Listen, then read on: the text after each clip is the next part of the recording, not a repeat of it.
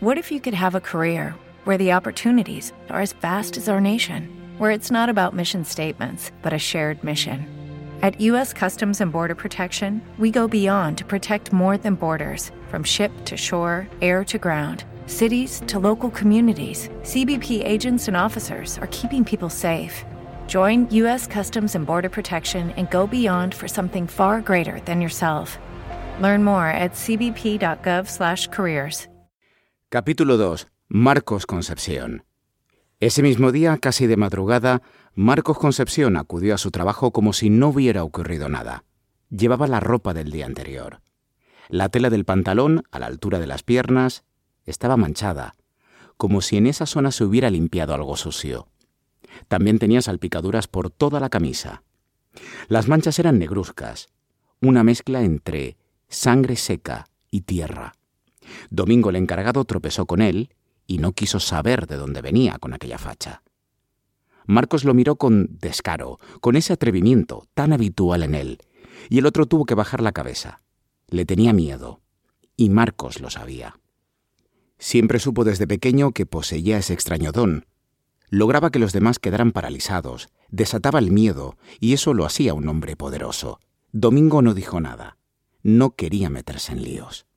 Marcos Concepción era el ojito derecho del patrón. Siempre que quería algo especial, reclamaba sus servicios.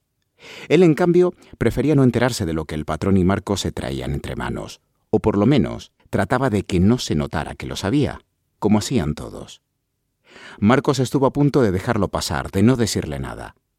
Pero estaba algo excitado, quería contar su última hazaña, quería que Domingo supiera que él, Luis y Tomás Valiente habían estado en casa de María Cruz, la vieja esa de la tienda del pueblo, y después de pedirle una caja de fósforos, habían entrado hasta la cocina para comerse el arroz con pichones que la mujer había preparado para ella. Domingo no quería oír más, pero no pudo evitarlo. Una voz que no conocía le preguntó a Marcos si solo habían hecho eso, porque estaba manchado de sangre. Marcos sonrió, sacó los faldones de la camisa arrugada y de manera meticulosa volvió a meterlos dentro del pantalón. Lo hizo como si no importara que delante de él estuviera otra persona. En realidad esa otra persona no tenía importancia.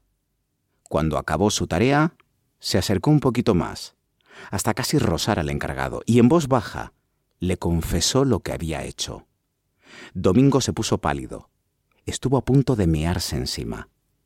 Tragó saliva, se quitó el sombrero, y se pasó una mano por la frente.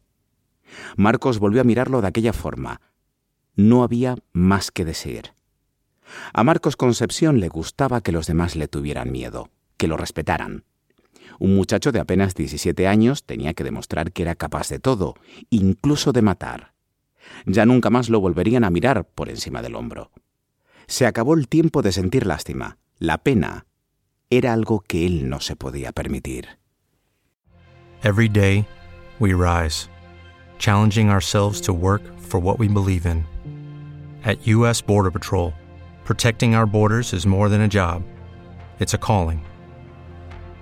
Agents answer the call, working together to keep our country and communities safe. If you're ready for a new mission, join U.S. Border Patrol and go beyond. Learn more at cbp.gov/careers.